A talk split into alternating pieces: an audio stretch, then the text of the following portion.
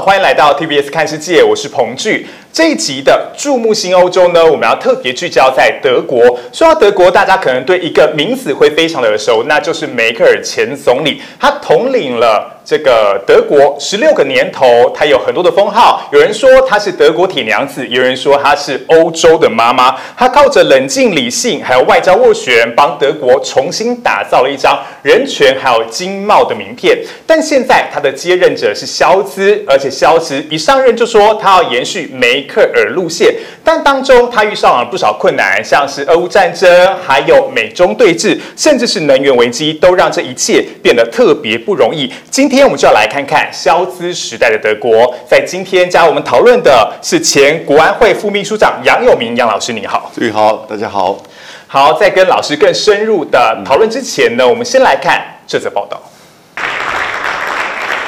卸任一年多后，前德国总理梅克尔获颁德国最高荣誉大十字勋章，成为史上第三位获得此项殊荣的德国总理。梅克尔的一切丝毫未改，而这恐怕就是德国对梅克尔时代的最后缅怀。时间回到二零二一年十二月八号，这一天，肖兹正式接下总理大位。梅克尔是真心祝福的，但是运气并不站在肖兹这一边。他就任后短短不到三个月。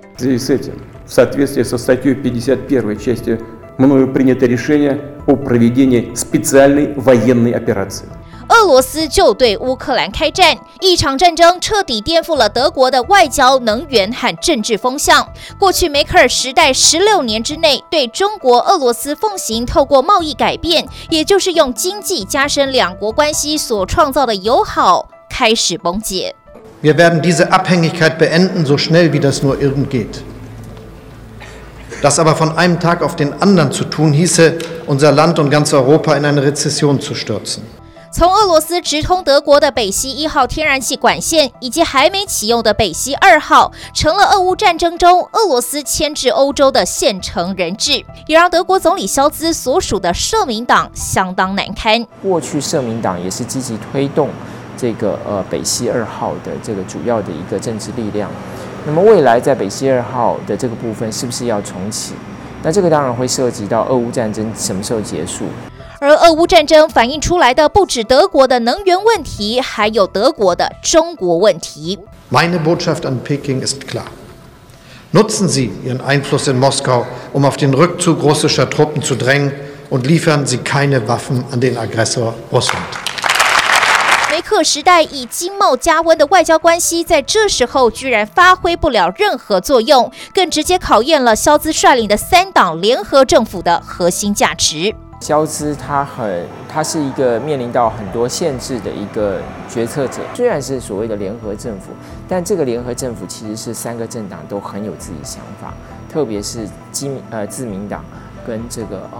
呃绿党。肖兹所领导的三党联合政府是二战后首见，执政的三党代表色刚好分别是红、绿、黄，因此被称为是红绿灯政府。红色是现任总理肖兹所属的社会民主党 （SPD），较为左派，过去外交路线被视为对中国及俄罗斯相对友善。绿党的党魁也是现任的外长贝尔伯克，主张重视气候环保、人权议题，认为应该要对俄罗斯强硬，要就维吾尔族人权议题。对中国施压，而黄色是强调经济自由、较轻商的自由民主党党魁林德纳反对中国的威权胁迫，并且支持台湾参与国际组织。三党对于中国有不同的主张，连带的也影响到联邦政府内部对中国的定位。中国呢，对他们而言是一个合作伙伴。第二部分呢，他说，但是他也是一个竞争者。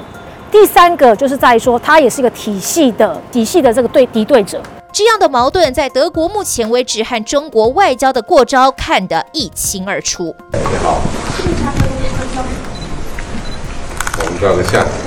还记得这一幕吗？德国总理肖兹独排众议，在习近平确定连任的二十大之后抢头香访中，当时此行被欧盟盟友一致批评好傻好天真。他竟然是。第一位去拜访的，这个在二十四小时之内，好，不知道就就完成了第一位去到拜访的这个西方领国家领袖，给到大家连那个都学吓一大跳。这原因就是发现那个通货膨胀实在太高了，他可能要做一些再再带一些商机进来。担心通膨炸锅，肖兹硬着头皮快闪北京，至少递出了愿意交流的橄榄枝。但是在这之后，今年三月二十一号，德国教育暨研究部长史塔克瓦特辛格率团访台，我们敦促德方恪守一个中国原则，立即停止与台独分裂势力勾连互动。史塔克瓦特辛格来自和总理不同党、立场较为亲台的自民党，用一席话冷处理对岸反弹。Ja, das ist die erste Reise eines Ministers, einer Ministerin nach 26 Jahren. Insofern ist es natürlich eine, eine Aufmerksamkeit, die hier herrscht. Aber mit Blick auf äh, die Vorbereitungen waren auch alle relevanten Akteure. Also es ist keine Überraschung, diese Reise, das möchte ich nochmal betonen. 而就在不到一个月后，对中国立场更强硬的绿党党魁，也就是外交部长贝尔伯克出访中国，结果 Konflikte dürfen nur friedlich gelöst werden. Eine einseitige und erst recht gewaltsame Veränderung des Status quo wäre für uns als Europäer nicht akzeptabel. 因为台湾议题同台互呛，有交流但零交集，这样的对立一直延续。对中国的态度，外界感觉很暧昧，这也联动到德国的内政举棋不定。肖兹在这里，嗯，然后这是绿党的那个副总理，哈，他是做经济部长，嗯，好，那另外一个这个林德呢，他是财政部长，嗯，这三个在讨论，可是他们的标题是写什么？他说呢，三十个小时呢，只有，并没有，并没有所谓的结论。为了协调政策分歧的联合政府委员会召集了三党巨头、跨党派人士开会，却是没有结论。讲求和谐，此时却是互相拉扯。对军援乌克兰一事同样如此。其中一个原因卡在过去财政支出太多了，所以他的军费连自己的本身自保都不太够，更何况还要去送给人家去用。常年来总结军费支出，再加上现在。难以摆脱的通膨巨兽，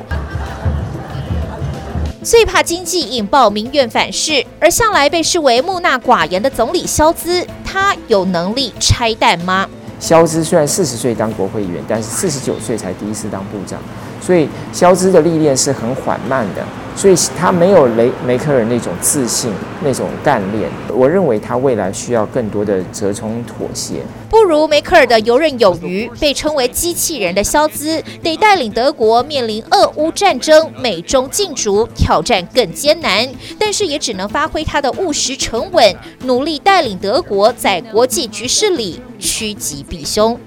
TVBS 新闻综合报道。好，我们就来看看肖斯时代哦。其实肖斯上任的时候，当时各界都预料说他会延续梅克路线，他自己似乎也这么讲，而且光是手势上似乎也复制这个梅克尔。梅克尔的他招牌的菱形手势哦，也被肖斯复制了。个性上似乎两个人也有雷同的地方。这个肖斯他的行事作风是比较稳健、务实、干练，而且呢，他在过去也当过梅克的副手，还有联邦财政部长。而且被认为是最能延续梅克尔政治工业的一个德国政治人物，而在当中，他上任了一年，其实马上遇到了不少的风波或是困难，像是俄乌战争啦，还有俄乌战争所随之而来的能源危机，甚至对中政策，基本上也是外界认为他马上面临到的三个挑战。我想要先请教杨老师哦，这个我们说德国总理肖斯可以说是开局不顺，一上任马上遇到了这么多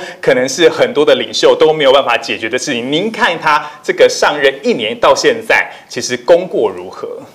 他从二零二一年的十二月到现在也一年半了嘛，哈，我们这样讲。对啊，其实不太好评。嗯嗯。好，那当然你说完全错在他，嗯，个性问题、行事风格问题，那很多人批评他这个层面。那第二个层面呢，总是把他跟他的前任。梅克尔对不对？来去做比较，毕竟执政了十六年。然后呢，第三个呢，就是在他上任到现在虽然一年半哈，但三大结构问题不断的出现，挑战他的内阁以及他的德国，这并不容易。第一个当然就是什么呢？就是他这组成的内阁的这种方式哈，跟过去梅克尔和肖兹梅克尔是基民党，肖兹是社民党。其实过去的两大党哈，德国到现在为止都是两大党。那社民党就肖兹的现在的这个社民党，大概现在在国会里面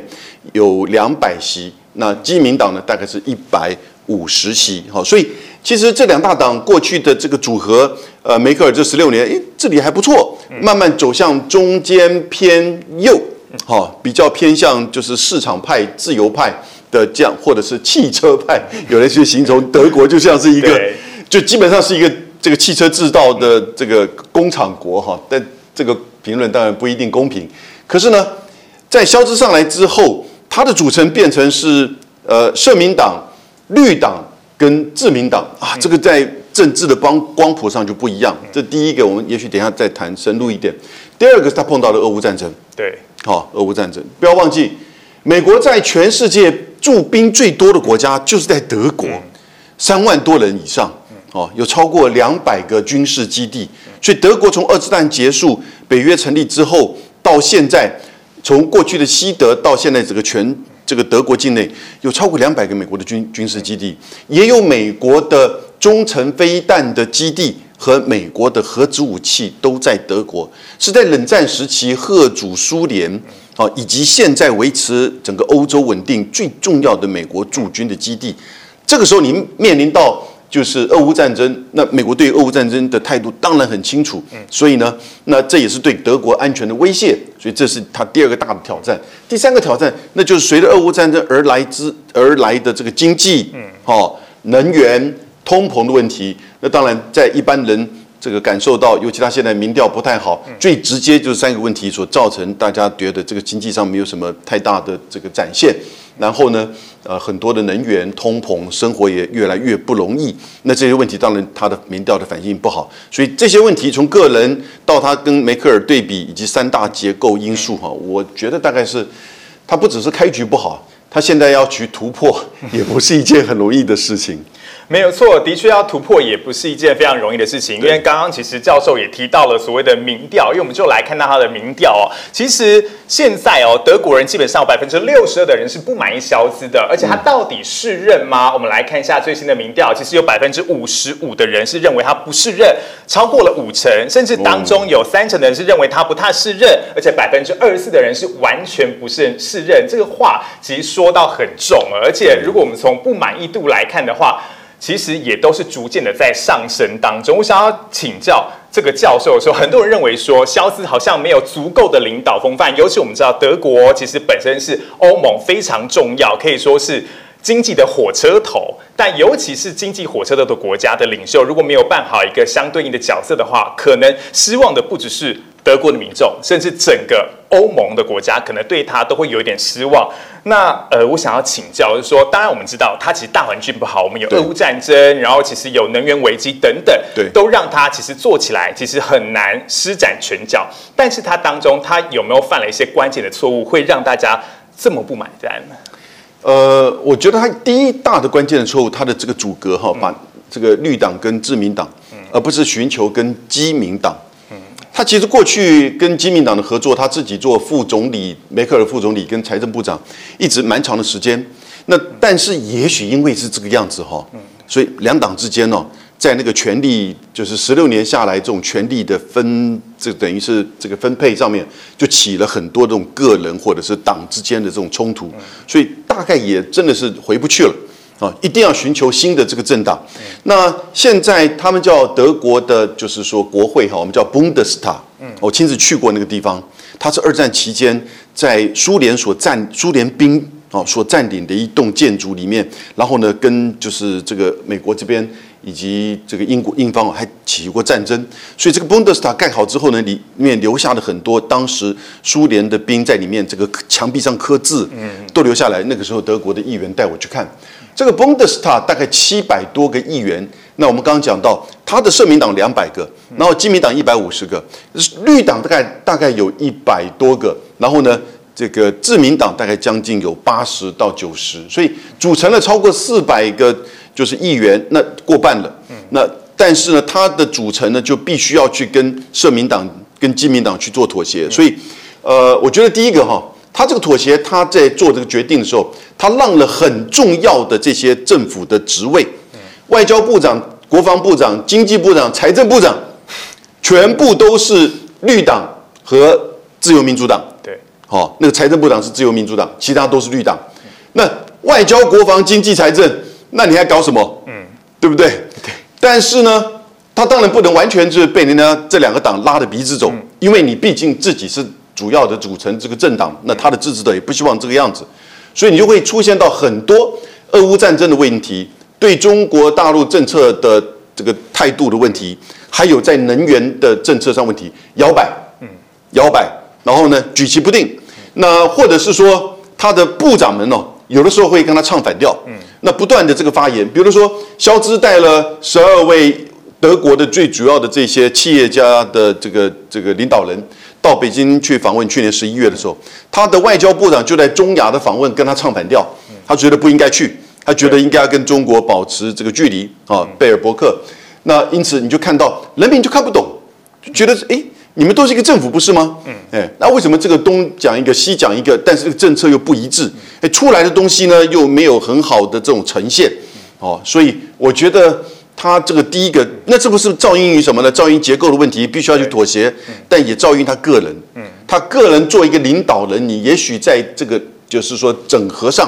领导统御上，好、或者说你逼着你不得不把这几个重要政府职位让给他们的时候呢，你也要必须在这个决策上、对外的发言上，要形成一个单一的政府的感觉，嗯，否则他们就是来跟你夺权的嘛，他们就是来跟你闹的嘛，对不对？等有一天你的基民，你这个社民党更示弱的时候呢，他会有真的主导主格权的一天，嗯，这个当然政治上我觉得是无可厚非。可是呢，那这个时候问题就在哪里？问题就在你的这个你这个总理身上了。对所以我觉得这也显现他的个性，好、以及他的这个行事风格，相较于梅克尔是稳健型、温和型，但是呢，他就比较温吞，嗯，然后呢，更加的不懂得论述。我听他的这个演讲，我当然听他的英文的演讲，我德文听不太这个那么的熟悉，但是呢，英文的演讲，我觉得他也是非常的这个遣词用字哈不够强势，然后呢讲话呢也比较温吞啊，但英文质量非常好，德国人英文都非常好，所以呃很多的因素加起来，使得他到今天变成这样子一个领导的这种情势。那但是呢，这个德国也必须要它的体制是稳定的哈。那会不会有比如说在下一次改选的这个时间，那还有一段时间要观察。嗯但其实我老师呃，我也很好奇的是说，当然我们知道，其实目前看起来的话，肖兹跟梅克两个基本上在政治上的表现看起来，如果我们从目前一年的任期来看，一年半的任期来看，其实已经是看得出当中的差异对。但其实我非常好奇的是说，当然我们讲一直会。不断的提到梅克尔，因为他在过去十六年来，其实他在他的任期十六年，这这就是他的问题，你知道吗？对因为连我们在那边谈都不断去拿他跟 十六年的这个梅克尔来做比较。但梅克尔那个时候的十六年，其实欧洲啊、呃他其实反而有展现他的领导统一。他并不是欧洲，市场那时候也是蛮动荡的哈。你像光讲那时候欧洲面临到几次的金融危机，完全就是德国梅克尔撑过去的。对他的意志以及他坚持，还有呢那个难民的问题。对他是在德国接受最多来自于西叙利亚跟这个伊拉克还有阿富汗的难民，也使得这个就是肖兹延续他的政策，到目前为止是接受来自于乌克兰最多难民的国家。哦，他有这样的一个传统，但是呢，也造成了什么东西呢？也造成内部就是说比较右派，嗯呃，尤其是那个叫德国另类党。哦，比较倾向右翼啊，我们不要讲纳粹，但是呢的这些党的崛起壮大，然后反弹，所以他面临到很多不同的这个质疑。可是呢，这是他的宿命，因为你在接的这个梅克尔之后，你做对首相，你就难免会去做比较。所以教授的意思是说，其实梅克尔的荣光，我们过去讲荣光，对对其现任的肖兹来说，绝对是个包袱。呃你觉得他可以怎么样大破大立吗？你要把它当包袱也可以，因为你对比他，也许决策的这种问题就是花时间，然后呢比较呃这个软弱啊，然后呢论述上也不够强，那这个是可能跟梅克尔的这个差别。对，但是我的感觉，他对于事情的态度，他还蛮坚持的。嗯，哦，他也不会说他让大家讲，嗯，但他有他的这个想法。比如说在对对中国的这个经济的问题上，他一直也都还蛮坚持。你看，在那个二 G 团体去年在 G 团体这个之前，他带的这个就是说这个访问团到了北京，那是第一次啊，等于是中国大陆开放之后的来自于 G7 的这个国家的访问，所以美国就对他态度不太不太友善。哦。然后呢，日本在岸田在今年一月去访问，因为日本今年要举办 G7，马上这个月。那他去访问了其他的国家，就是跳过德国，嗯，所以所以呢，也也许因为这样子，但是大家无法跳过德国，嗯，德国是世界第四大经济体，嗯，哦，仅在日本之后，紧追的日本，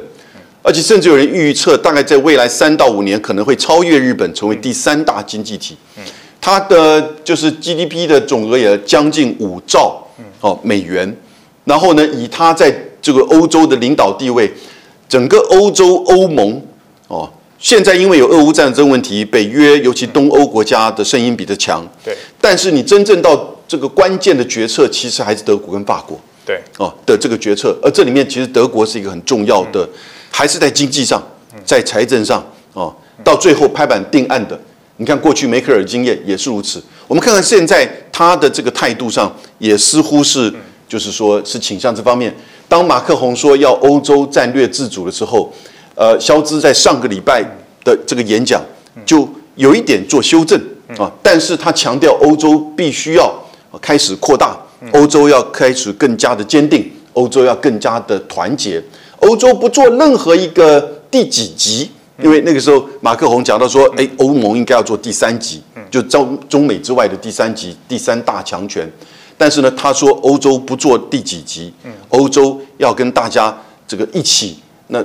这个话意思就是他后来点出来，他认为现在就是个多级国家，对，所以呢不去强调说，哎，我要去跟公中美之之间去做竞争，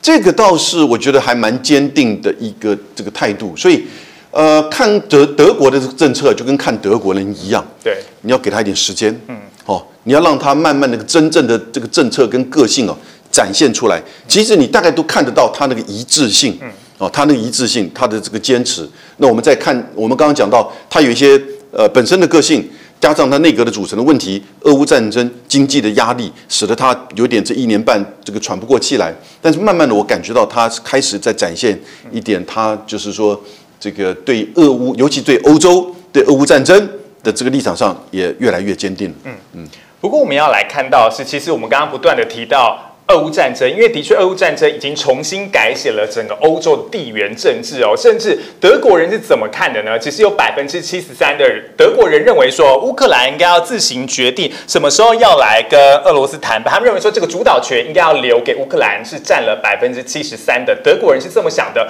但是同时，也接近六成的人是很担心德国会因此卷入战争，而且有高达接近七成的人是担心德国的经济会因为俄乌战争进一步的恶化。不，其实我们讲到这个俄乌战争哦，大家当然会直觉的很开始去想说，哎，这个俄国人侵略乌克兰的确发动侵略是不对的行为。但是大家再往前推的话，其实开始很多人认为说这件事情是不是跟梅克尔当时的决策是有点关系的？尤其在二零一四年的时候，当时俄国并吞克里米亚，其实呢，当时梅克尔。他就被质疑说，其实有一些误判的声浪，因为呢，他促使了明斯克协议的诞生，而且呢，他也是反对乌克兰入北约的，所以当时其实就有一些质疑的声浪出来。现在事过境迁，大家更认为说，你当时是不是应该对俄罗斯再强一点一点点？梅克尔呢，其实他在访问当中，他也提到说，他其实在当时试图给乌克兰一些时间，让他们可以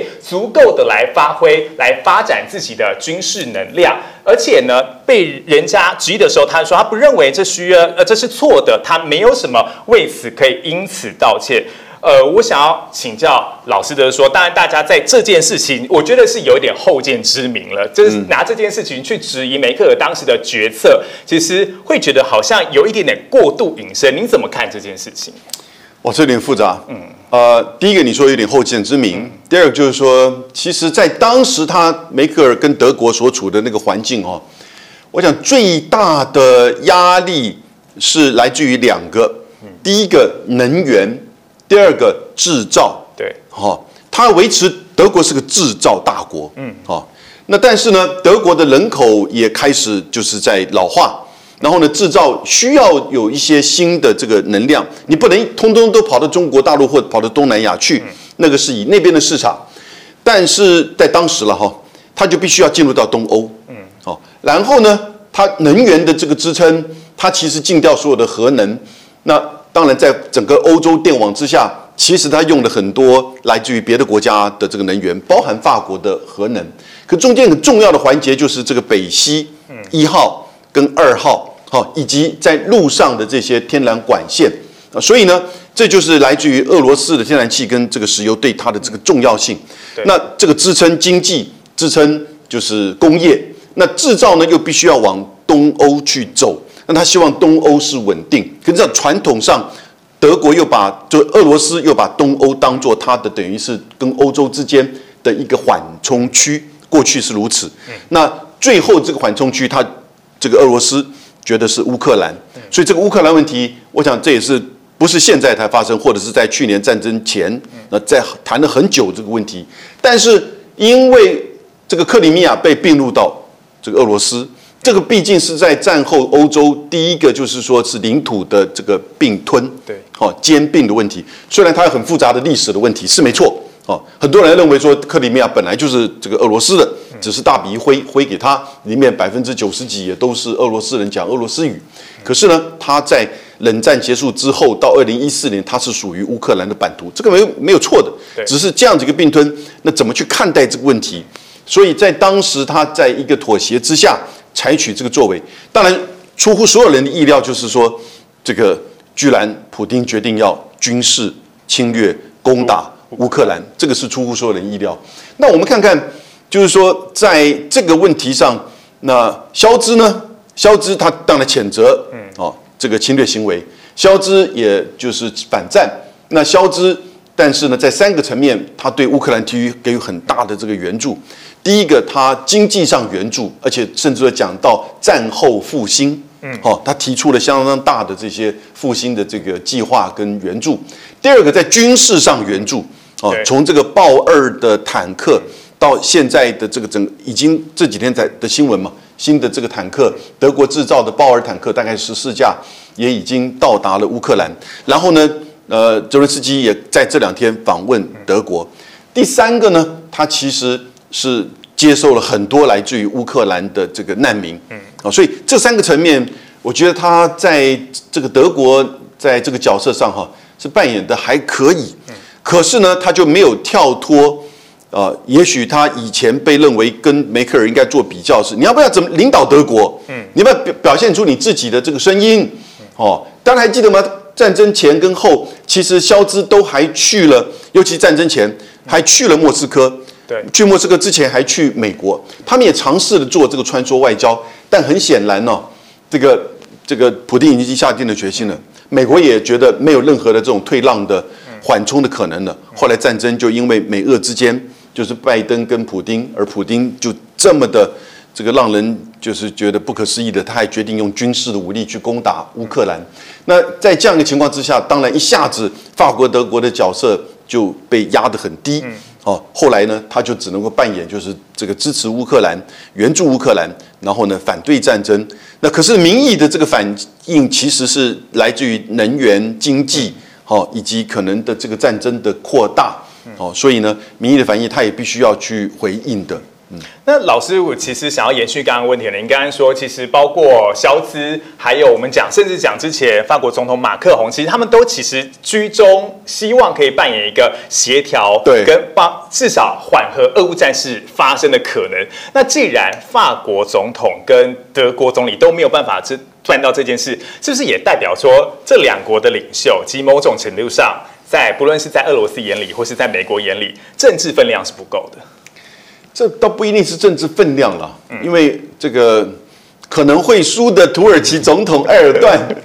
我们不知道哈，也许五月二十八号会有一个选举。呃，其实也都努力过。嗯，那那习近平也现在正在努力中，对他努力中。好，所以我觉得其实代表了这个国家的权力结构。嗯，这个是美俄之间。在欧洲安全议题上的直接的冲撞，过去的冲撞，你看到都是外交的、军事战略上的，或者是武器的部署，透过谈判，然后呢，军备竞赛，哦，其实都很激烈。但是真正打仗，似乎大概只有冷战的初期的柏林危机，哦，或者是在南斯拉早期的最早期的南斯拉夫，到冷战之后所出现在欧洲的战争，就是这个巴斯尼亚波斯尼亚战争。但是那个是南斯拉夫瓦解之后内部的种族，然后呢产生的这个战争。刚开始你看连。美国跟北约都有一点想要保持距离，但这个战争后来越来越激烈，种族灭绝的情况越来越严严重了之后呢，北约就直接的介入轰炸，但轰炸也造成就是像是塞尔维亚被轰炸的，就是说相当多的这个平民死亡。所以除此之外哈，没有这种大国之间对抗，然后居然发生战争，甚至是这个美俄直接发动的这个战争，没有。哦，那这个是一个这就。可能让我们去思考，为什么俄罗斯要发动这个战争？那那也许我还是觉得普丁他的决策错误。可是呢，他大概有陷入到他自己在这种乌克兰对他的这个重要性，或者是美俄之间的这种冲突。那不管怎么样，在这个脉络之下，你德法的角色都被都被压低了。嗯哦，你也许可以刚开始或者是早期的时候做一些外交穿梭。我们也看到了。马克宏跟那个徒弟坐了好长的那个 跷跷板式的那个桌子，有没有？嗯，哎，但是呢，引起媒体的注意，可是并没有引起任何的，就是大的改变，因为关键还是在克里米林宫跟白宫。哦，那但是这个时候中国的介入，呃，会不会有什么改变呢？你说中国跟现在俄苏之间能够去俄这个美俄之间能够去调整吗？我也觉得其实。也许略比法德哈这个有差别，对，那关键在时间点，嗯，关键在这个时机点，啊，所以这个也许比较远的问题，但是呢，这个时候如果肖兹跟马克宏也能够在未来的这个乌克兰战争当中，因为民意讲了嘛，对，乌克兰应该自行决定何时与俄罗斯谈判，对，对不对？那乌克兰现在当然都说我不愿意，除非你要把所有的领土让回来，嗯，那这个当然也是俄罗斯这边很难去做到的，但是呢，一他们是担心德国卷入战争的意思，就是说担心这个战争扩大。对，如果这个战争有扩大的情况，或者是有走向使用这种呃核子武器的危险的时候呢，他们就会介入了。我觉得那个时候德国、法国、中国可能都会去介入在这个议题上。那或不或去美，也许在这个战争打到今天的情况，美俄都会有一些需要下台阶的时候呢，就会有改变的这种可能性。所以。接下来，如果不是只是期待，就是说习近平的角色哈，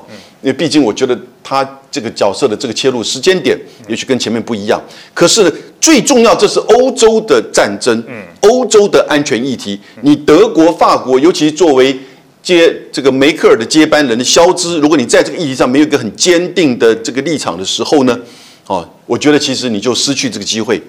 那。这个战争的整个发展呢，其实你后续的德国的影响，你大概就只能持续买单，嗯，来去做这个呃，就是重建，对，哦，那但是在这个议题上，毕竟它还是未来，你还是可能继续。我刚刚讲到嘛，东欧是作为德国投资、作为德国制造延伸的一个区域，那未来的这些重建都跟这个有关，也跟德国的利益、跟德国的安全有关，所以我觉得肖兹应该知道，他这个问题是无法回避的。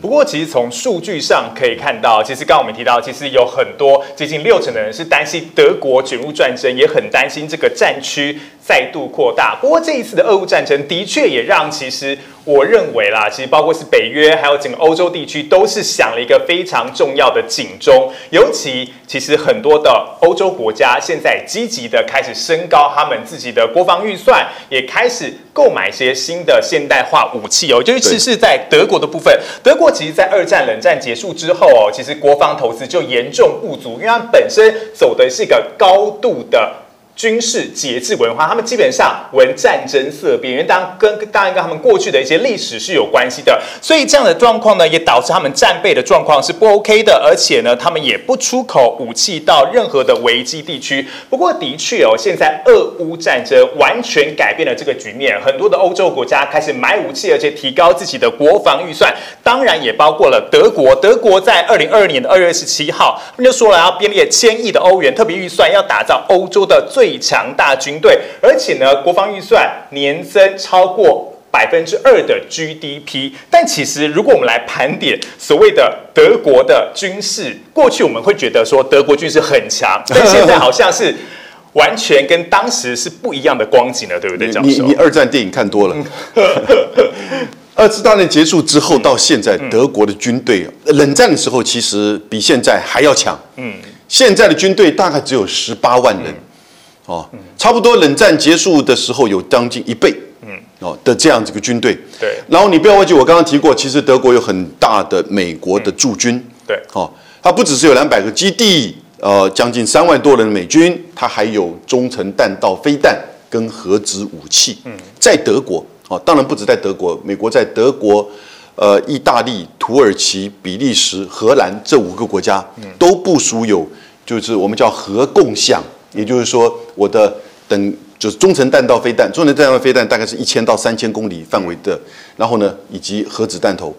德国的军队现在只有十八万人，德国不只是人少，嗯军备不足。这个是他在俄乌战争发生之后最才发现到最严重的问题。北约是要求所有北约的国家啊，你的弹药的储存至少要有三十天。对，结果德国发现到它完全连连一半都不足。嗯，好，那德国也许在这个机在制造上面，像这个豹二武器啊，它这个先科技领先，可它自己本身因为人数少，有美军，所以它的这个等于是弹料的储藏不足。然后呢，弹料的储藏库基地。在冷战结束之后，它也都处理掉，把它给就是说这个卖掉，所以它现在要增加这个一一下子增加，就是说这个弹药跟人员呢是有很大的这个挑战。他国防部长最近讲了一句话，我会觉得蛮好笑，说：“哎，你不能跑到五金行里面去买军备呀，对对不对？啊，这什么意思？就是说。”呃，我我其实现在真的是一时做不出来。那德国，我看的相关的报道，德军在军演的时候发生，就是他那个美洲师的步兵战车大规模的这个当掉，哦故障。然后二零一五年没有多少年前的时候呢，德军参加北约演习的时候是枪支短缺，扫把扫把涂黑来当枪使用。我我我才查了一下，这个是真是假？因为他讲的很具体嘛，查了一下。还真的，他们的军事总监说，我们基本上负责的军队啊，差不多接近的是赤手空拳。当然这有点夸张哦，对，就表示说德国现在其实大概要花两百到三百亿欧元才能够赶上北约要求你必须要达成你的弹药储藏库三十天的这个标准。对，那现在他又承诺说一千亿的国防的基金目标要达成两趴的这个国防预算。呃，你要知道。两个国家，一个日本，一个德国，都是二次大战的战败国。嗯，也刚好这两个国家都是美国的最大的军事盟邦，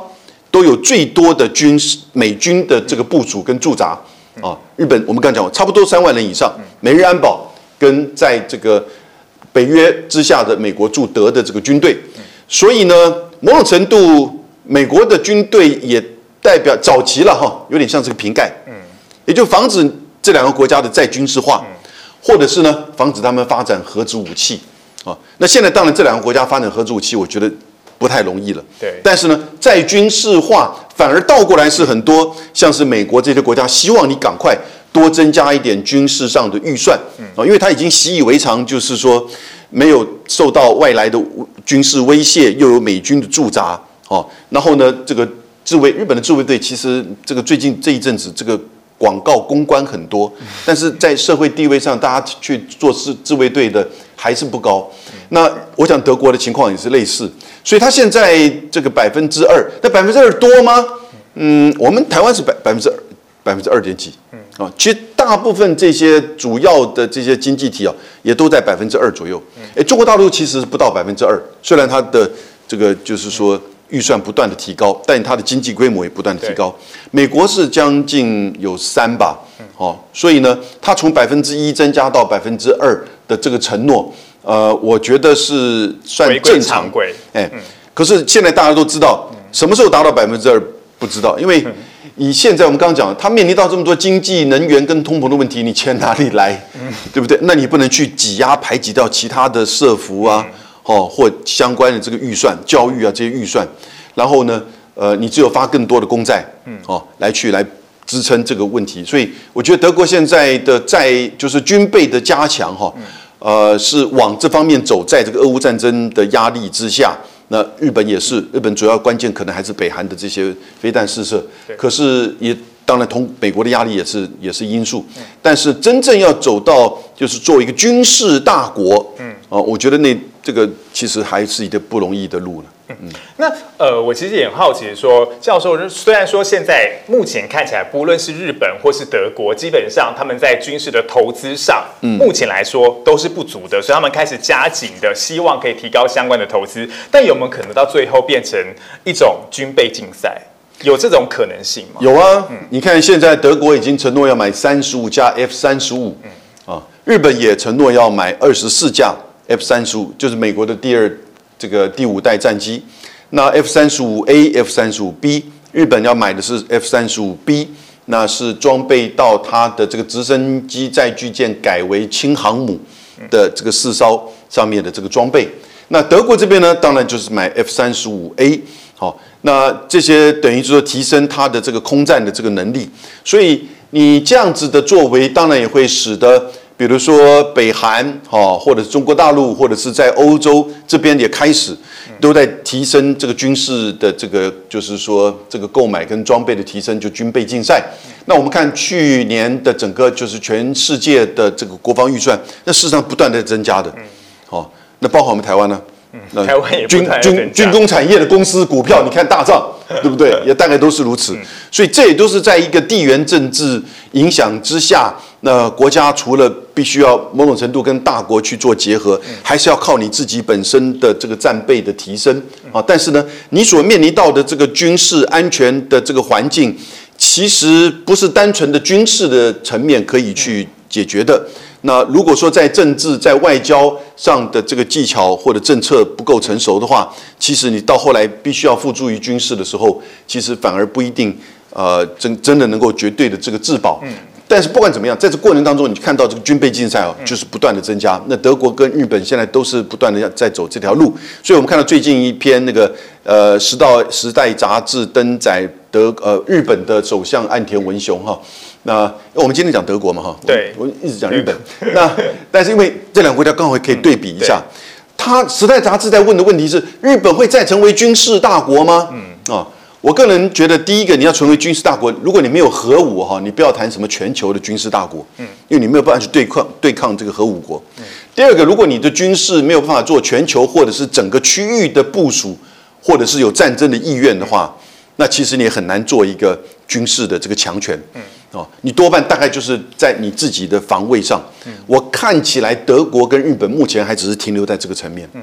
那如果在全球，尤其从俄乌战争点出来的全球，不论是军事危机，或是大家开始加强所谓的呃国防投资跟购买的话，对其实目前看起来会不会其实最大的获利者好像还是美国？那当然了，美国的军工复合体，呃，全世界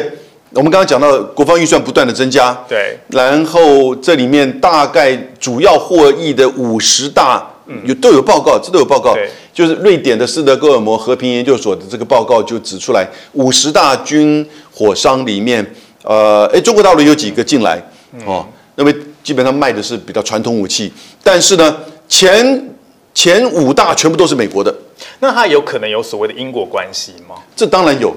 那我想大家大概看过相关的这个论述哈，也就是战争支持军火工业，军火工业它也会去诉求这个政治啊，然后呢一些这个媒体，然后至少在政策上采取比较强硬的这个做法，哦，那我们看到美国的军工复合体，我们讲美国的军工复合体不是单纯只有这个军火商，嗯。它还包含就是相关它的上下游产业啊，这都含在里面。然后呢，国会议员、呃智库啊，甚至媒体，它里面它会有大把的，比如说这个游说的啊，或者是计划的，或者是捐赠的，那当然都会形成一个这种利益与共的这样子的一个这个团体。那这个结构呢，我们就把它叫军工复合体。所以有很多就是美国的将领下来之后，哦，经过一段时间，他们也有旋转门，所以两三年之后呢，他很多的进入到这些军工产业里面担任职务，嗯，哦，或者是担任这个说客。美国的这个国会议员也是如此。我们看到来台湾的这些议员也有做相关的这些游说的工作，也都没有什么，因为这都公开的。对，哦，我们也知道他的背景、他的职位，但是呢，这里面都牵扯到比较复杂的，就是也许我们看不到水面下的一些这个呃一些影响，啊，或者是交易。所以军工复合体当然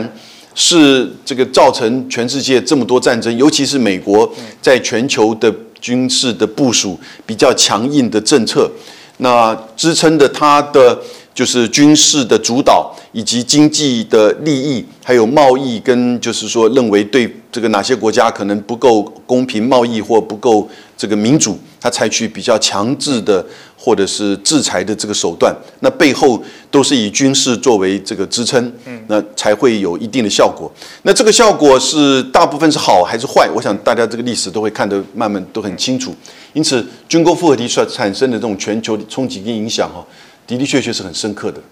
但其实教授，我我想要再类比我们讲的梅克尔时代跟肖斯时代。梅克尔时代其实非常强调的是节制，然后斡旋、妥协这种概念。那但其实以现在全球的态势来说，好像是你强，我要比你更强，是一种接近对抗的概念。是不是其实也代表说梅克尔时代那个时间点的所谓的节制、妥协的这种风潮已经过去了？现在取而代之的是。你强，我要比你更强的这种军事对抗。呃，如果是俄乌战争来看的话，哈，我觉得我们现在是看到这样一个情况。对，但是它战争打下去已经这个一年多了。嗯，那也许可能表面上说一套，实际上可能大概有不同的这个想法了。嗯，那但是如果就中美的对抗跟竞争而言的话，目前看起来是这个样子。可是你都看得到，从一开始，特别到现在。再怎么样的这个冲突，或者是彼此的这种对抗的政策，哈，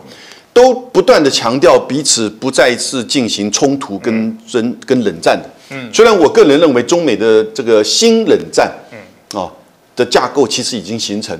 意思就是说，不是那种冷战零和式的这种冷战，你的得就是我的失，嗯，啊，我的失就是你的得，那这样子的话，那当然不可能任何的妥协。可是它不是以零和，它有可能是。某种程度高度相互依赖，尤其是经贸之间，哦，或者是其他国际议题。但是呢，在这个重大的国家利益、军事、科技，哦，跟重要的经济层面呢，它是相互竞争的。这个时候，当然你就看到政治人物啊，会情绪化。你看到所有的这些国家，大概民调都对中国大陆这个反弹这个情绪都很高。那政治人物、议员的发言也都很强硬，哦，然后呢？这个气球事件，中美之间也会有。对。可是呢，慢慢这要一点时间了。嗯。哦，我是觉得我们现在回复那个冷战初期哈，一九四五年到一九五零年这段期间呢，大概你会看到它是开始不断的升高、升高、升高，后来就没办法了，就变成两个集团的这个对抗。嗯。但是现在的结构不太一样，现在他们也弄了五年时间。我们大概现在从川普到现在也差不多五年了嘛哈。你看它其实虽然是升高，可是一直也不断在寻找彼此的互动。相互处的这个有点像跳恰恰的概念。哎，对对对对，就一下我踩到你脚，你踩到我脚，但是可能某种程度还是要去寻求彼此，不要完全走向这个完全零和对抗。嗯，那有没有这个机会哈？我觉得要一点时间，我觉得还是有。那看出德国在这个时间点呢，很清楚，就是因为俄乌战争。使得他没有办法以德法为主的欧盟在这个国际的议题当中，或者在中美的议题当中，作为太主动的这个角色。嗯，啊，因为他眼前自己家都都顾不好了，对不对？安全的议题、经济的问题。嗯，那但是未来会不会有空间，很难讲。马克宏是志向很高了。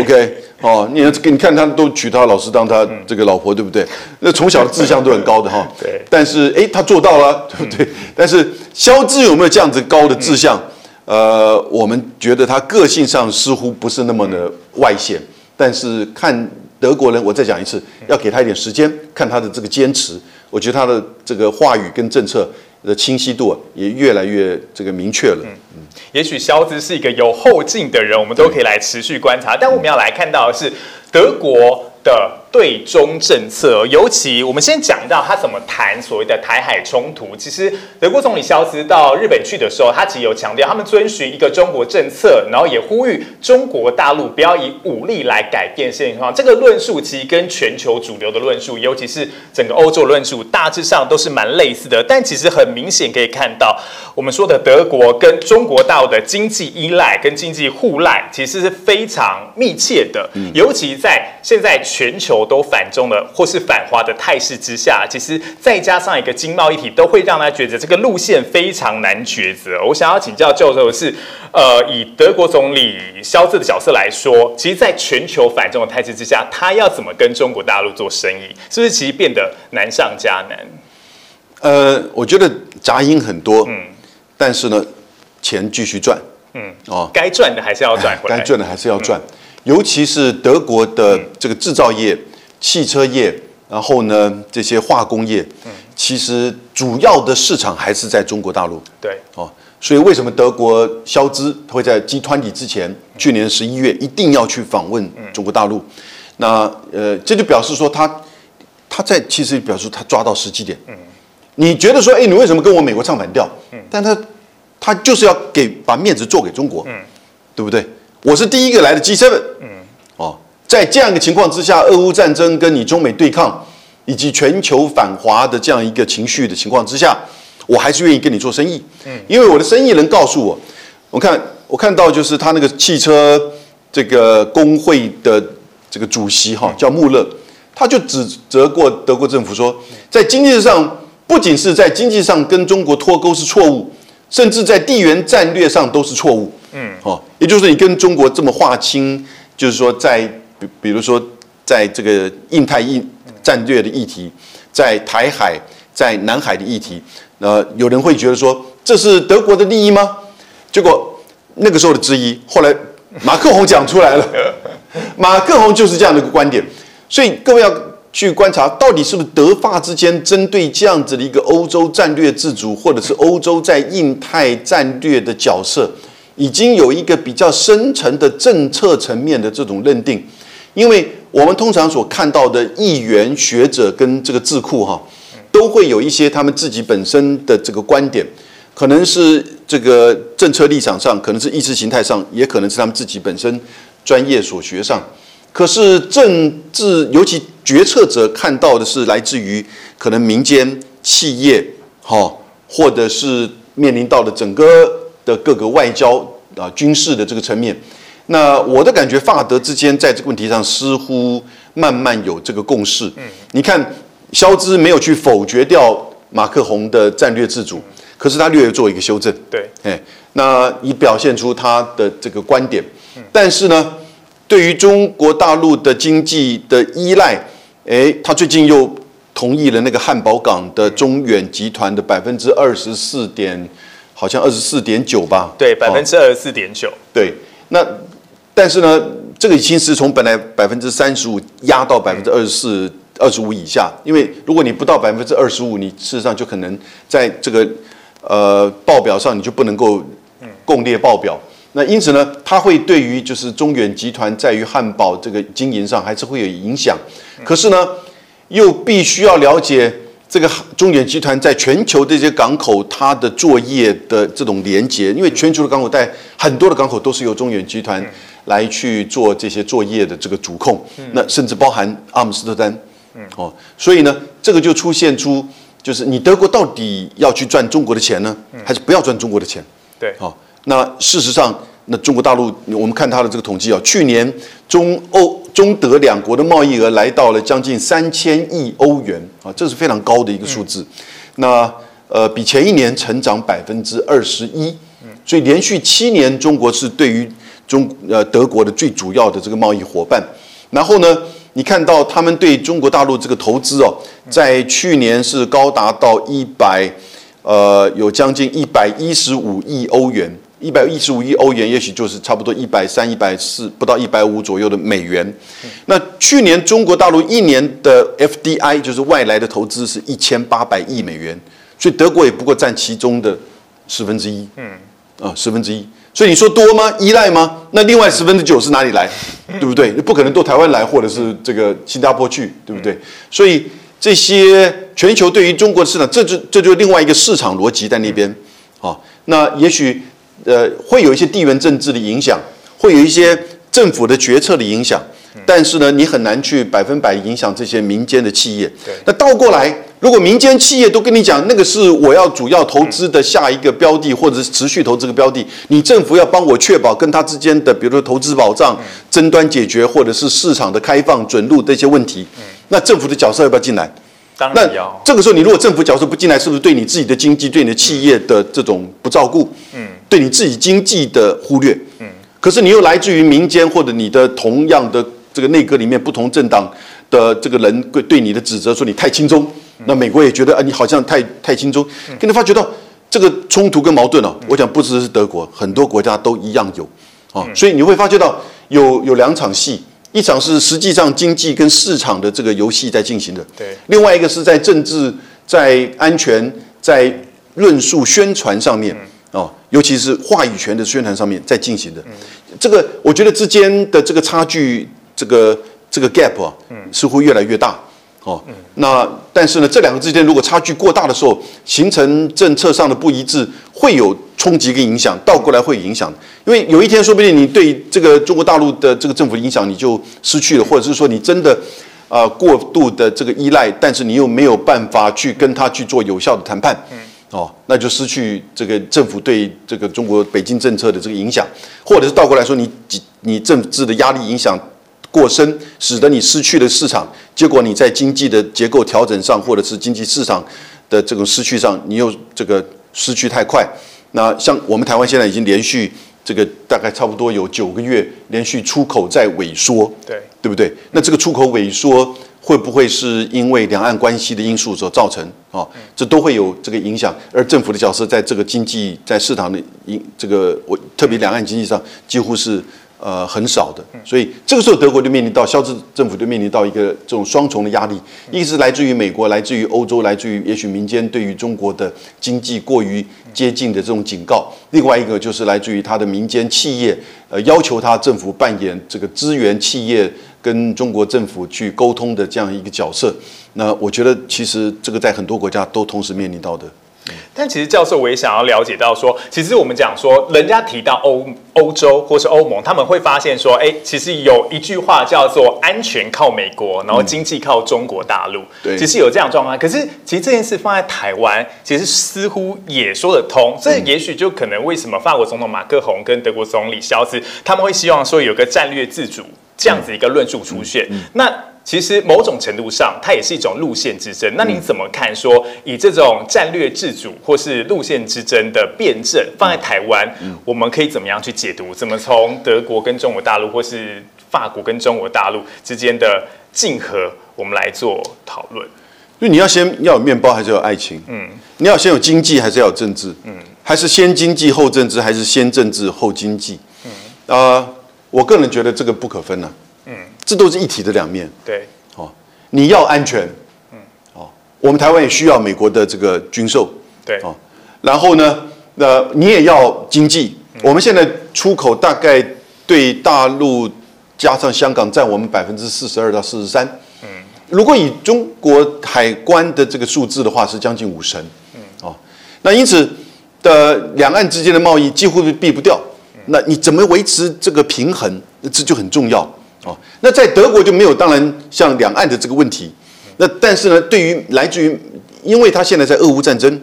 那尤其是俄乌战争当中，中国大陆对俄罗斯的支持，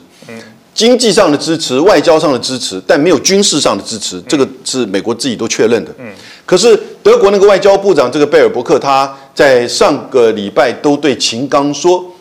你在俄乌战争上保持中立，就是在帮助俄罗斯。这个话讲得很重，对，这个话其实讲的有点民粹，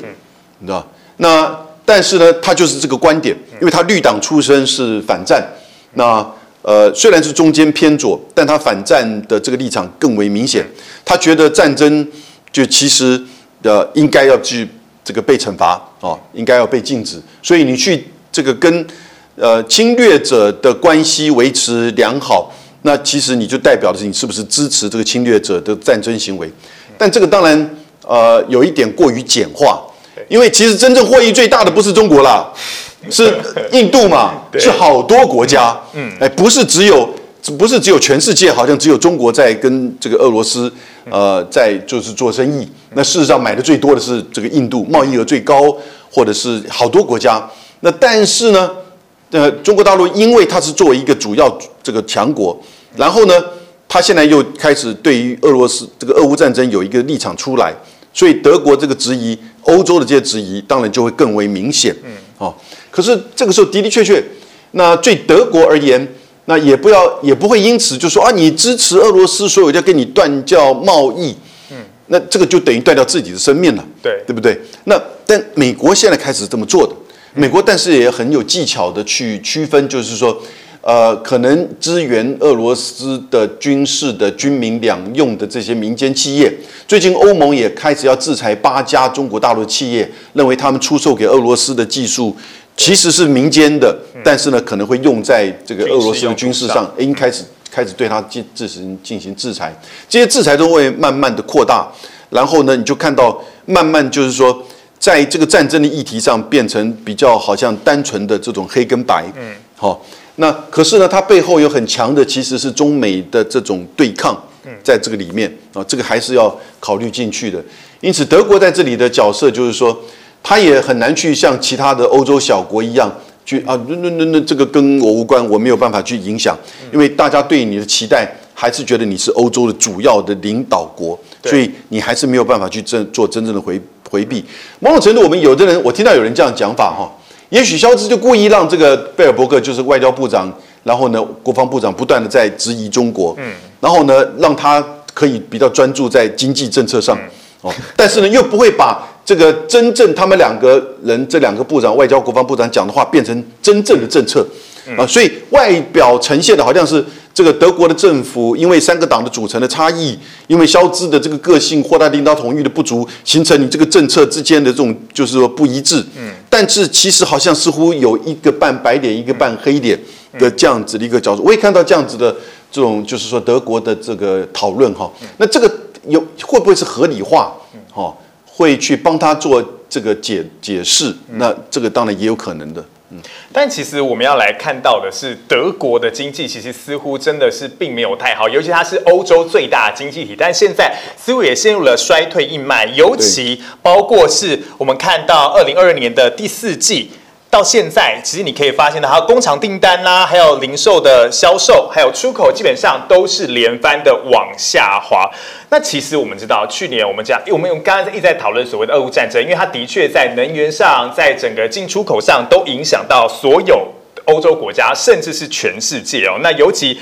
德国也有通膨的议题，还有升息的议题。那如果今天我们讲说德国已经是欧盟来说，其实是经济的领头羊，或是火车头也好，如果连它都衰退了，那老师怎么看？说未来或是未来一季，整个欧洲的经济是不是有可能？我们讲直接一点，被德国拖累吗？我觉得还好了。你看这个 Q4 第四季降多少？零点八，对，不高了。嗯。哦，然后呢，第一季才降零点，就是衰退零点一，也不高。嗯，好，那如果你日本、韩国的话，那是那都是大概十几倍的这个数字的衰退当中。那第一个当然最主要，全球经济都放缓，德国、日本、韩国，包含我们台湾的主要的出口市场都是这些新进国家为主。哦，美国的，当你美国的放缓的时候，其实中国的订单也减少。嗯，对中国订单的减少也减少到对台湾的订订单，这很正常。哦，这第一个就是全球的经济的范围，可是另外一方面，中国大陆的经济是是这个很火热的，它的第一季的成长是百分之四点五，嗯，所以这个一对比就表示说，德国或者是实际上有一些就是说外资对中国大陆投资在这段时间是这个加强的，对，好，那再加上地缘政治的因素，嗯。哦，德在德国的话，因为俄乌战争，它总是会有一些地缘政治因素的影响，会使得可能由德国而联动。我们刚刚谈到东欧最作为德国主要的这些制造的这个这些这个提供者的时候呢，那其实也是受到影响。嗯，哦，所以地缘政治的因素、全球的经济的放缓、主要的先进国家的市场都在放缓。美国今年大概预计它的经济增长不到一趴。嗯，哦，所以这个大概。呃，都是普遍的现象。那德国所展现的其实还比较，还略微相对比较平缓，相对的平缓。也许这就是它支撑的原因，或者是，或者是它背后是不是有多少其实是订单或这个呃这个获利来自于它对中国大陆投资的订单或者是获利，那就是可以细部再去看的。哦，也许，也就是如果你反而是减少对中国大陆投资的，你这个可能这个掉的会更多。嗯，那但是因为你跟中国大陆之间的利益，或者中国大陆整个包含撑住它的包含就东南亚的这个亚洲供应链，如果把它撑住的话，使得它也许反而不会跌得这么深。嗯，哦，那其他国家、其他地区其实反而在这段期间，我看普遍的这个受到影响都还蛮深刻的。那我们最后来看汽车了。其实汽车当然是我们说德国非常重要的一个核心竞争力，它的核心产业。但其实现在似乎也有不少的危机，包括其实，在欧洲地区、德国地区，它的工资比较高一点，还有能源危机，甚至劳动力也都是缺乏，让它整个汽车的产业外移。但是我想要请教老师，我们还是跟中国大陆合在一起讲。其实现在包括中国大陆还有德国的汽车部分的大厂，其实是。往呃，可以说是东进到中国大陆去，但其实大家开始会讨论到说，所谓你把经济跟中国大陆绑在一起，不论我们讲法国它的空中巴士，大家会觉得说，好像你把所有的产线移到中国大陆，东西都被中国大陆学走了。其实国际上有这么样的浪潮，还有声浪，那老师怎么看德国的汽车工业是不是其实也面临到同样的情况？呃。如果如果他不学你，他就学别人嘛，对对不对？那他学你，他还跟你有共个，比如说合资，嗯，那你也可以在这个就是投资上可能提升你的技术或者是你的市场的占有。但如果你这个时候不进去，事实上你那个市场根本连你都没都拿不到。嗯，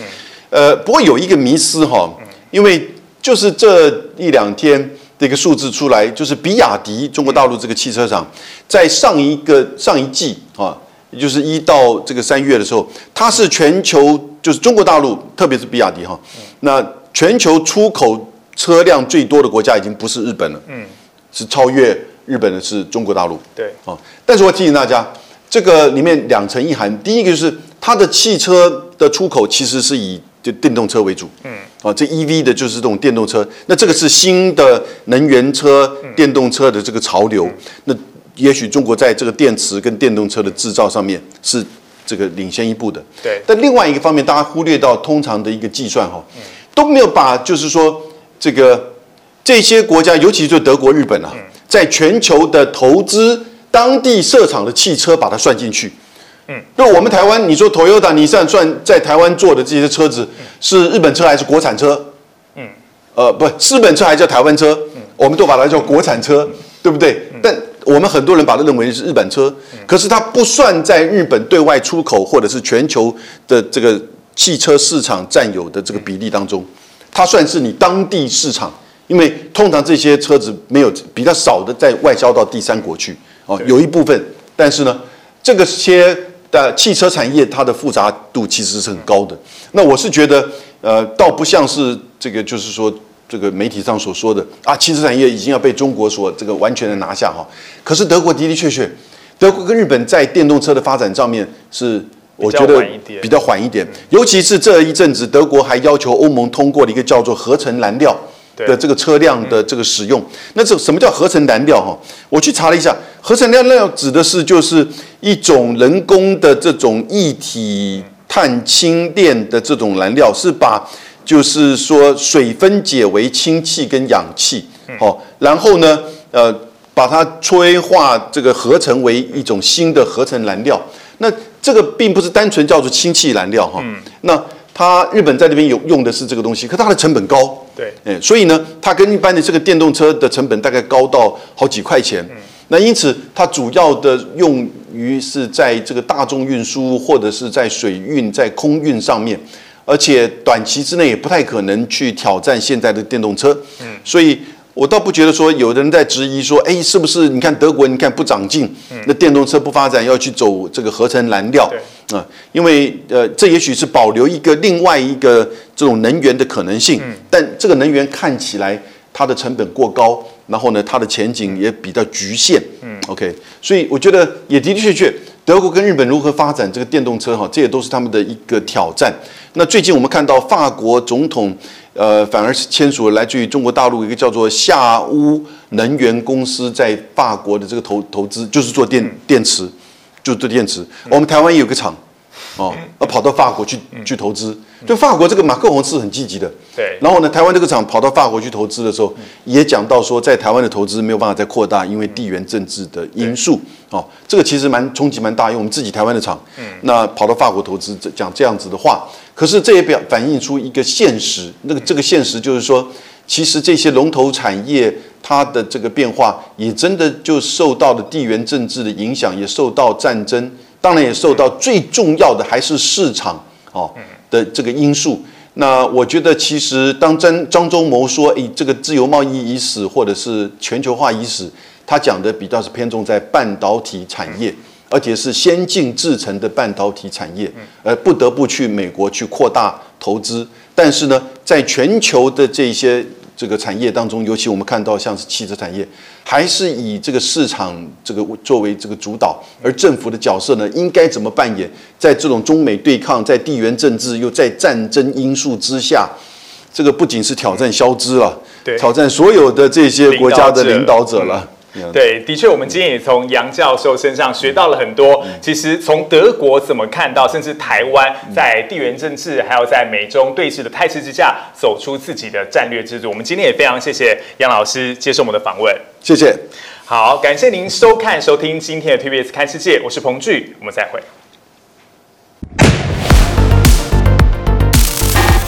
安全危机、能源危机、经济危机，俄乌战不停。欧洲如何绝处逢生？一边是中国，一边是美国，台湾关键角色，欧洲左右为难。欧元疲弱，通膨居高不下，衰退阴霾何时能退散？注目新欧洲，请锁定 TVBS 看世界。